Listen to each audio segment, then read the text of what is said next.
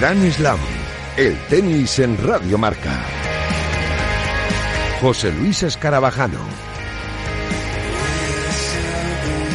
¿Qué tal? Muy buenas tardes. Bienvenidos a Gran Slam, bienvenidos a este primer programa del nuevo proyecto de Radio Marca que te va a acompañar cada tarde de viernes a partir de las tres y media y donde te vamos a contar todo lo que pasa en el mundo del tenis. Vamos a empezar el primer programa y lo vamos a hacer hablando de las medidas que está llevando a cabo la Real Federación Española de Tenis en cuanto a esta crisis del coronavirus. Eh, se ha planteado esta semana la posibilidad de hacer una ronda de torneos, un circuito yo creo que increíble, no solo para los eh, top 100 de nuestro país, que también, sino para muchísimos tenistas que hasta el número 500 pues están pasándolo mal seguro y, están viendo cómo eh, se les eh, recorta todos los ingresos que, tienen a lo largo del año. Por lo tanto, yo creo que es una idea magnífica de la cual vamos a hablar también con el presidente de la Real Federación Española de Tenis, al cual saludo ya, Miguel Díaz. ¿Qué tal? Muy buenas. Hola, ¿qué tal? ¿Cómo estás? Lo primero, preguntarte lógicamente por tu salud, por la de tu familia. Imagino que, que todos deseando recobrar esa, esa normalidad que deseamos todos, ¿no? Sí, bueno, de salud bien, gracias a Dios, y bueno, gente cercana a la afección ha tenido algún problemilla, pero ya, ya está recuperada, la familia bien y la familia de la federación me parece que también. Así que de momento en lo que es eh, cuestión de salud, estupendo, ¿sabes? Dentro de la gravedad que supone todo por lo menos ir viendo un poquito el, futuro, ¿no? La luz al final del túnel y, en eso estáis trabajando, ¿no? En la, en la Real Federación Española de Tenis, en, preparar ya lo que es la vuelta a la normalidad o por lo menos el intentar a, estar lo, más normal posible, ¿no? En eso estamos, en eso estamos porque, claro, nuestro sector en el tenis eh, hay muchísimos clubes, tenemos mil, 1.200 clubes afiliados prácticamente y que están cerrados a fecha de hoy, ¿no? Los jugadores están eh, parados, están en sus casas. Eh, precisamente estamos esperando ahora mismo que, que, el Ministerio de Sanidad y que el Consejo Superior de Deportes nos den un poquito la interpretación a, a, los posibles entrenamientos de nuestros tenistas a partir del lunes o incluso a partir de este sábado y de los clubes la apertura a partir del día 11 y, y estamos esperando. Nosotros eh, tenemos eh, la intención ya que las fronteras están cerradas. ATP, WITA, ITF, yo la verdad es que pienso que van a suspender todas las pruebas internacionales y, y por eso nosotros eh, hemos eh, pensado en circuitos nacionales que se pueden jugar dentro de España sin movilidad eh, internacional y, y bueno, eh, aprobamos un presupuesto esta semana pasada precisamente para esto, ¿no? Para crear una serie de torneos para los jugadores top 100 que tenemos por suerte mucho y jugadoras también. Y después, pues, eh, también para los jugadores hasta el 500, también una serie de ayudas para, para hacer torneos también dentro de España, torneos nacionales, ¿no? Y que, bueno, que no se tiren un año parados y que puedan, y que, y que puedan hacer, pues eso, su actividad eh, en una situación tan complicada como la que tenemos, ¿no? Eh, es un plan B, por así decirlo, es eh, un incentivo, yo creo, para que para que los tenistas eh, pues puedan estar compitiendo en verano, estar por lo menos ganando un poquito más de, sustento, pero al final esta decisión, Miguel, es un, un circuito de, de torneos sin precedentes prácticamente en nuestro país. Estamos hablando de seis torneos para los jugadores top 100 de la ATP eh, en seis pruebas de, de, ocho jugadores y jugadoras a disputarse entre viernes, sábado y domingo. Estamos hablando también de 12 torneos para jugadores eh, y jugadoras del ranking 90 al 500 de la ATP y de la WITA eh, y que yo creo que al final eh, para ellos es una pedazo de oportunidad, ¿no? Para, para por lo menos competir en verano y, y ver que esto es un, una opción también sin precedentes dentro de nuestro país, ¿no? Sí, sí, porque los torneos nacionales, pues eh, ahora eh, todos los, los, mejores jugadores pues eh, están en los circuitos internacionales, digamos eh, ATP, digamos WITA y digamos eh, torneos futuros de, de la ITF, eh, tal, ¿no? Entonces, claro, hasta ahora pues no se había podido juntar a los a estos jugadores en torneos nacionales, ¿no? Ahora es el momento y bueno, pues se le da una actividad que si no eh, estarían un año parado, ¿no? Pero dependemos también de que precisamente ATP, EWITA y TF suspendan sus actividades o las retrasen, ¿no? Entonces estamos también eh, con ese condicionante. Esto es eh, si no se juega nada de WITA y de ATP este verano, porque eh, ahora mismo la fecha de vuelta es eh, en julio, pero si al final se posponen esa, esos partidos, esos torneos, esa, esa vuelta a la normalidad por parte de ATP y de, y de WITA, o se cancela durante este año, ahí es cuando entraría en juego en verano este circuito de torneos, ¿no? Exactamente, eso es lo que tenemos pensado, además de una serie de ayudas directas a, los jugadores que están hasta 500 del mundo. Y, bueno, además, eh, eh, una cosa importante también en las ayudas que vamos a que las, becas de este año eh, las adelantamos, ¿no? Con lo cual, las de todo el año, los jugadores eh, en edades juveniles y hasta sub-20, pues eh, tienen cobrada toda la beca de, de la FER por parte de la Federación de todo el año 2020, ¿no? Se les adelantó. Que son más de 500.000 euros en becas, ¿eh? Sí, sí, sí. Eh, repartimos más de 500.000 en jugadores de edades juveniles y, y, bueno, hasta 20 años. Y en eso, pues, eh, sí tienen la seguridad de que otros, otros años lo han ido cobrando conforme nos iban eh, justificando y, y, bueno, este año eh, se adelantó el total de, de, de beca del año 2020, ¿no? También eso es una ventaja ahora en estos momentos para ellos. Me imagino que, para vosotros ya no solo es una muestra de apoyo a todos los tenistas, eh, ya no solo los top 100, también la gente que, se lo está ganando y que lo, y que lo está luchando en, puestos más, bajos, eh, no solo es esa muestra de apoyo, sino también una apuesta de futuro, ¿no? De, apoyar también el, tenis de, del futuro, los chavales jóvenes que ahora también pues están viendo muy perjudicados por, por esta situación y que, y que hay tenistas que, que en esta época lo están pasando eh, muy mal y que me imagino que desde la federación eh, no solo es eh, la muestra de, apoyo, sino también el trabajo de cara al futuro del tenis español, ¿no? Eh, totalmente. Nosotros tenemos que cuidar a los que nos van a representar en el futuro desde edades tempranas y es nuestra misión, ¿no? Porque después les, les queremos que jueguen en, en nuestra Copa Davis, en nuestros equipos, en nuestra Fed Cup, en nuestros equipos juveniles que representan España y para eso pues la federación también tiene que que ayudarles, ¿no? Nosotros, eh, eh, España eh, tiene una red de torneos internacionales eh, que para mí es de las mejores del mundo, con unos recursos mu mucho menores que las grandes federaciones, pero sin embargo estamos a la cabeza de Europa en torneos de tenis Europe, sub 12, sub 14, sub 16, a nivel internacional, también a la cabeza de Europa en torneos internacionales de ITF sub 18, juniors, eh, estamos a la cabeza de eh, Futures, es la, digamos, la base de, del tenis profesional. Ahí también con 35 torneos eh, acabamos el año como primera de Europa, como primera nación.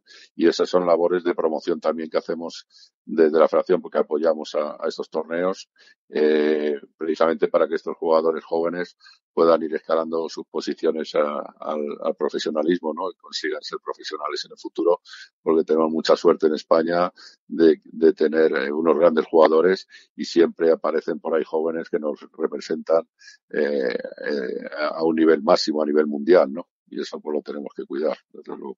Sí, porque eh, se nos retiró ya David Ferrer y, y, cuando se nos retire Rafa Nadal, que, que, queda mucho, que no queremos ni pensarlo, pero seguro que hay mucha gente que piensa que, que, se acaba el tenis en España prácticamente cuando ya no esté jugando Rafa Nadal. Y el futuro que tenemos en el tenis español es muy prometedor, ¿eh, Miguel?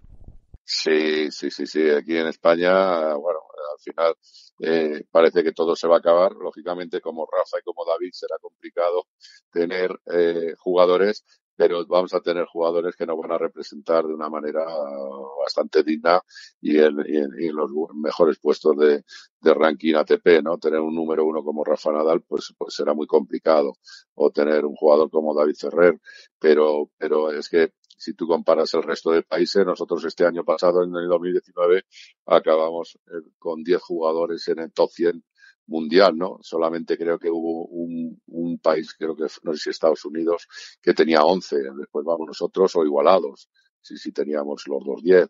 Es decir, nosotros tenemos una cantidad de jugadores que no, que, que no se corresponde con el, el presupuesto que, que, que, cada país que eh, tiene, ¿no? Nosotros eh, tenemos un presupuesto, como digo, muchas veces diez veces menor y sin embargo tenemos una red de clubes, tenemos una red de técnicos, en, unos técnicos en, en esos clubes maravillosos con una con un grado de formación tremenda y eso además unido a toda esa red de torneos que desde desde jóvenes pueden, pueden empezar a, sumar sus puntos internacionales, pues hace que España para mí sea uno de los paraísos del tenis, donde cualquier chico eh, puede venir aquí, formarse y, intentar ser profesional, ¿no? Con una cierta garantía. Yo creo que en España se dan muchas características buenas y yo creo que siempre vamos a tener esos jugadores jóvenes. Ahora no, te voy a decir nombres, jugadores y jugadoras, pero sí tenemos una serie de jugadores que ya están despuntando y son de los mejores de sus categorías a nivel, a nivel mundial, ¿no?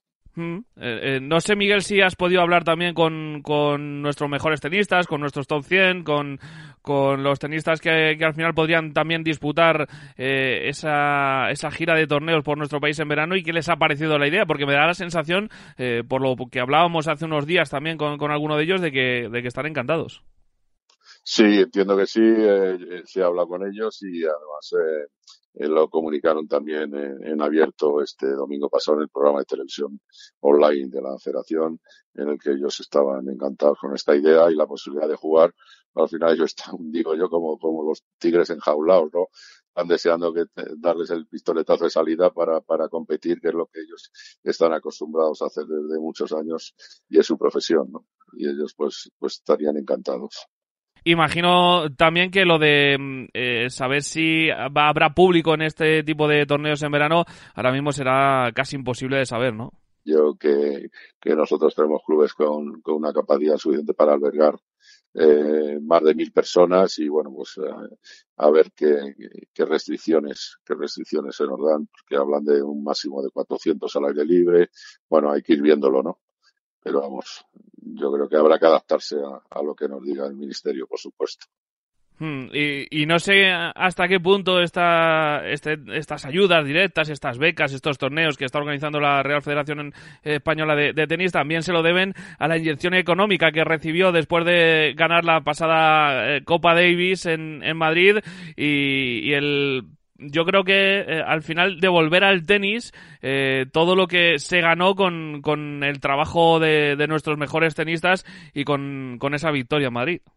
Así es, siempre ayuda, ¿no? Nosotros tenemos eh, eh, precisamente una serie, una serie de los ingresos importantes era el tema de la Copa Davis, ¿no? Además de los de los patrocinios y tal, ¿no? Pero este año pues se cumplió el, el 100% del objetivo que era ganar la Copa Davis se ganó la Copa Davis en unas circunstancias complicadas, en, pista dura, en altitud, eh, ha cubierto en unas circunstancias que para España eran las peores y sin embargo ahí estaban nuestros jugadores y consiguieron este triunfo, ¿no? Eso ha significado una inyección. También compramos por primera vez en la historia una sede eh, que nunca se había tenido en la federación en los 100 años de historia, compramos y también nos ha servido pues para, para poder pagar esta sede, ¿no? Que, que compramos. Entonces, bueno, siempre, siempre ha sido una gran ayuda y, y bueno, vamos a ver este año, en 2020, si, si en noviembre podemos eh, volver a reeditar el éxito, ¿no?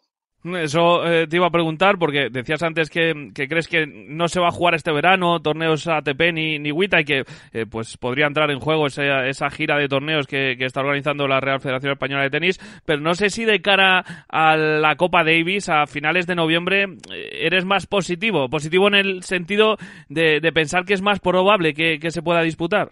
Sí, todavía está muy lejos noviembre yo lo veo muy lejos y, y yo creo que podríamos salvarlo. Tenemos también, porque España se clasificó primero el año pasado porque ascendimos a, los ocho mejores equipos del mundo de la FED y precisamente este mes de abrir la, la fase final en Budapest, que no se ha podido celebrar hace un par de semanas. Eso está pospuesto también. Yo espero que la Copa Davis aquí en Madrid, que sería el último año que se hiciese aquí, eh, se pudiera celebrar en noviembre. Queda mucho. Yo creo que puede ser una buena preparación de cara a empezar eh, el, la temporada 2021. Yo creo que los jugadores vendrían aquí con unas ganas tremendas. Y después en las finales de FED Cup, en las que España también está con el equipo de nuestras chicas, pues hacerlas también en, Budapest en diciembre, ¿no? Yo creo que, todavía queda, queda tiempo y yo creo que se puede lograr perfectamente. Está siendo un año muy malo en lo, en lo personal eh, y lógicamente en lo deportivo, pero eh, ¿te imaginas, Miguel, un final de 2020 en el que levantáramos la Copa Davis y la Copa Federación? Bueno, tenemos equipo para ello.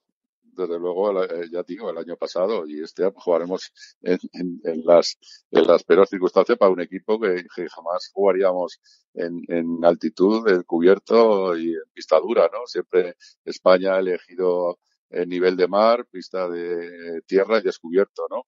Y bueno, al final eh, eh, fue súper emocionante ver, ver a nuestros jugadores cómo consiguieron pasar eliminatoria a eliminatoria y al final ganar la, eh, la Copa Davis, ¿no? Yo, yo veo factible que este año podamos volver a repetir, conseguir la séptima Copa Davis para España. Eso que parece tan sencillo, porque decimos, no, llevamos seis.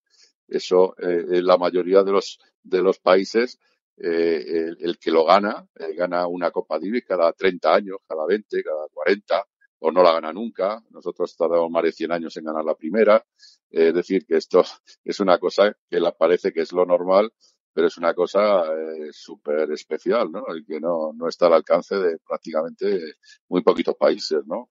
Y al igual que la FECAP, FECAP también tenemos ahí unas grandes jugadoras. Este año es un año en el que con nuestras jugadoras podríamos optar perfectamente al título y más celebrándose en, pistas de tierra como, como estaba previsto. ¿no?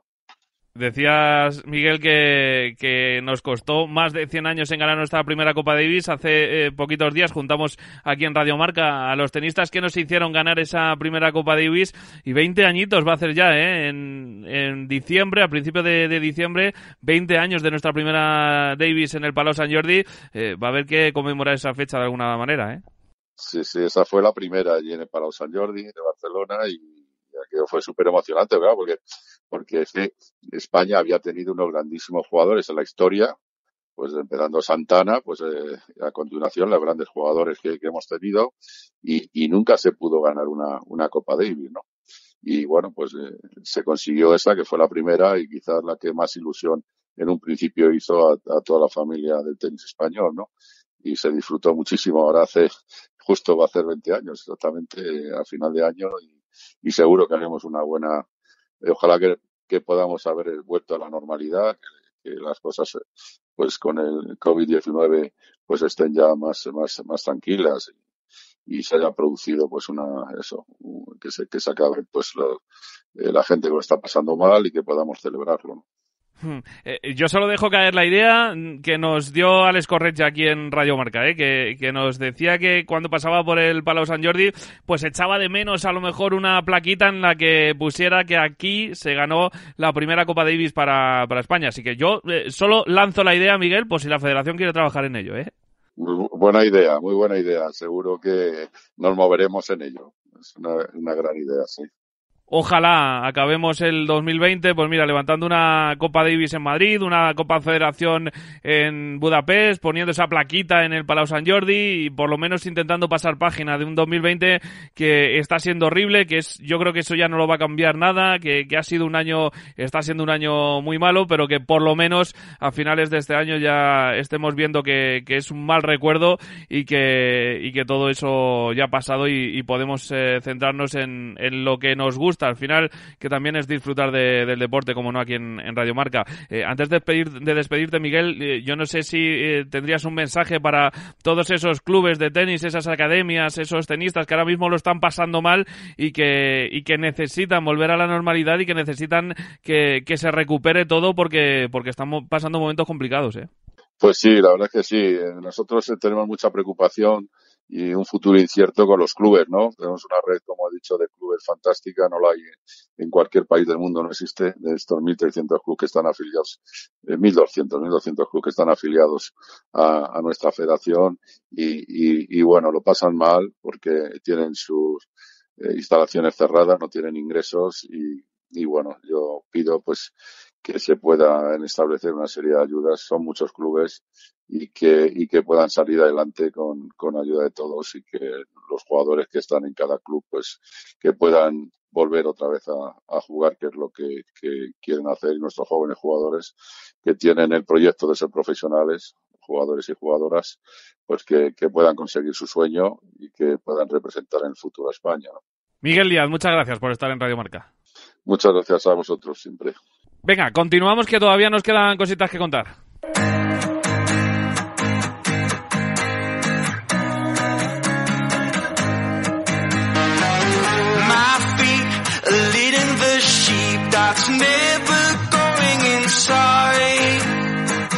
seems to be the best for me. The answer never comes out.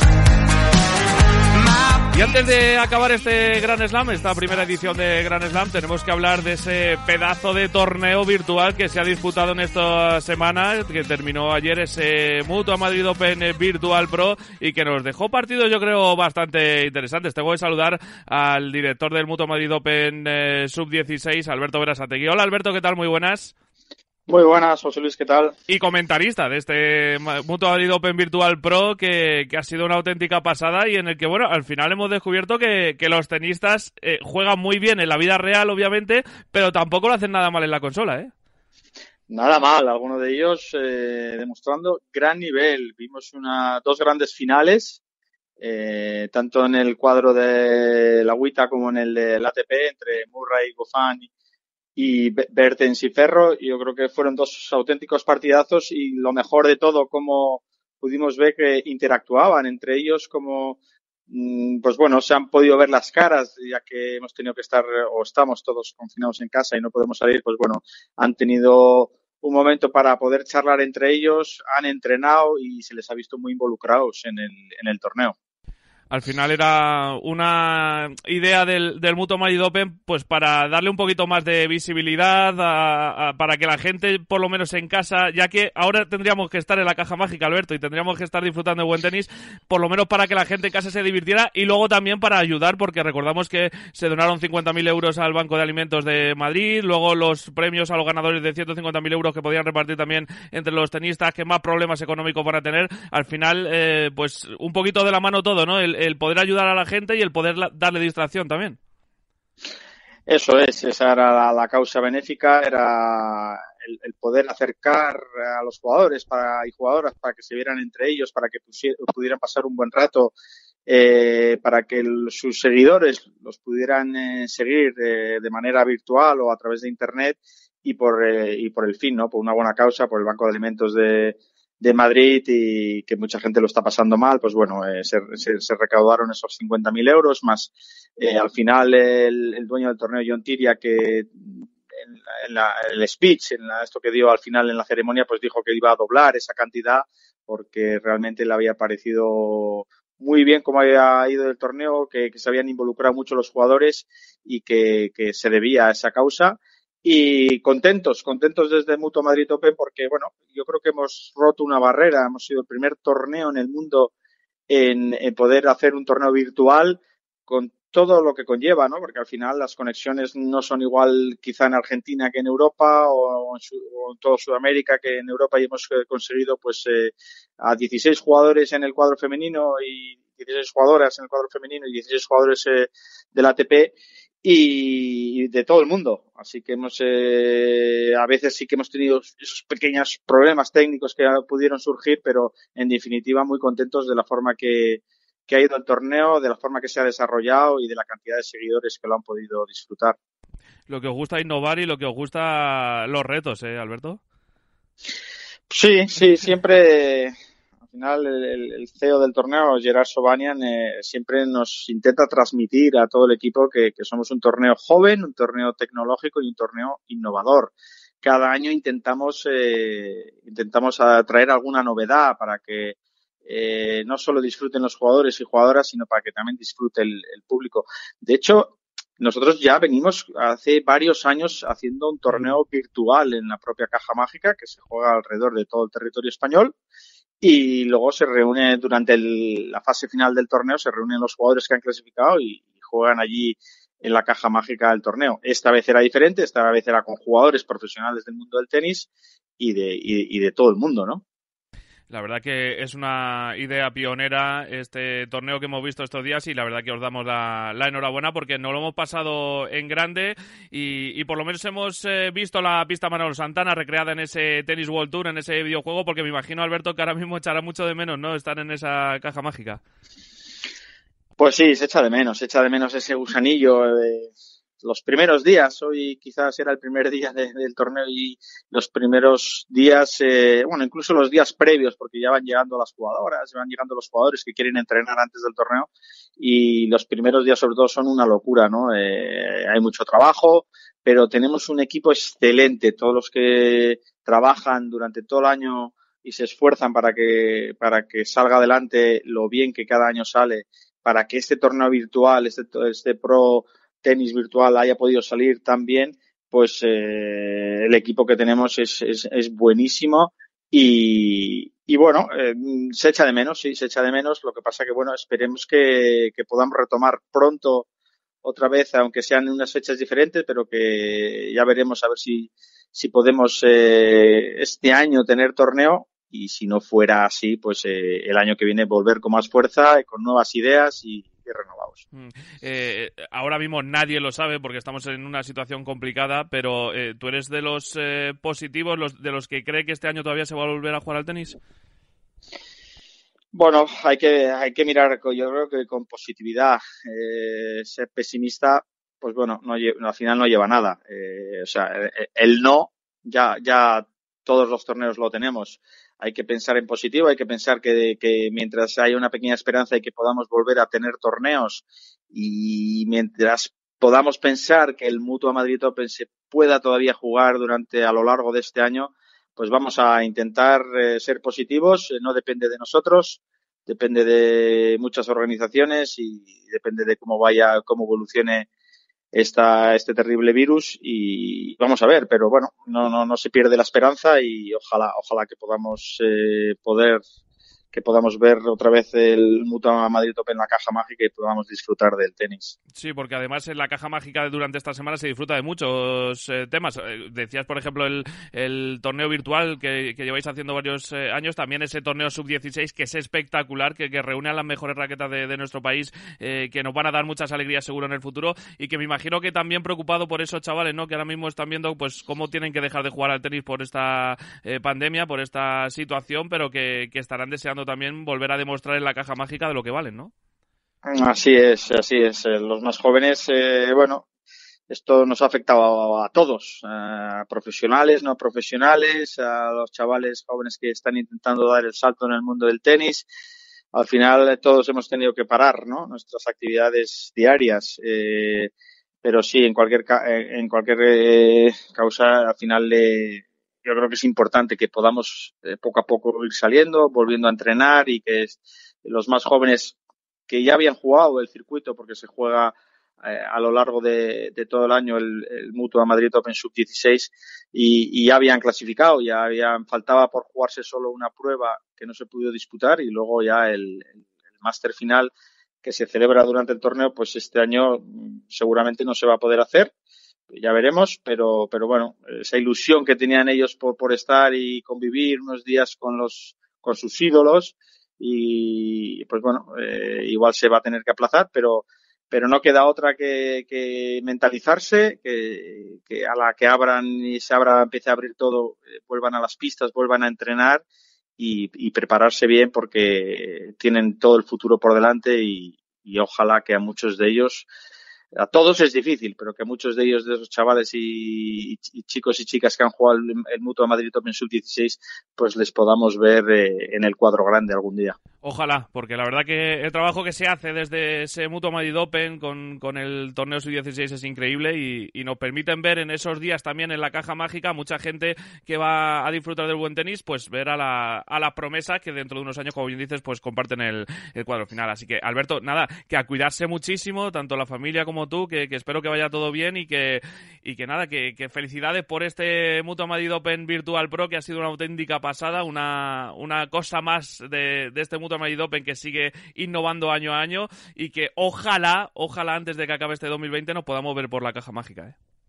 Ojalá, ojalá así sea y muchísimas gracias por, por ser el altavoz de, y de nuestro del Mutua Madrid Open y por difundir también, eh, si cabe, este torneo pro virtual de tenis y bueno, son retos, retos que Mutua Madrid Open se pone por delante, que año tras año eh, saca nuevos retos, los saca adelante y los saca con muchísimo éxito. Muchas gracias, Alberto. A ti, gracias. Venga, nosotros nos vamos porque llega T4 ya con Vicente Ortega. Volvemos la semana que viene, el próximo viernes. Adiós.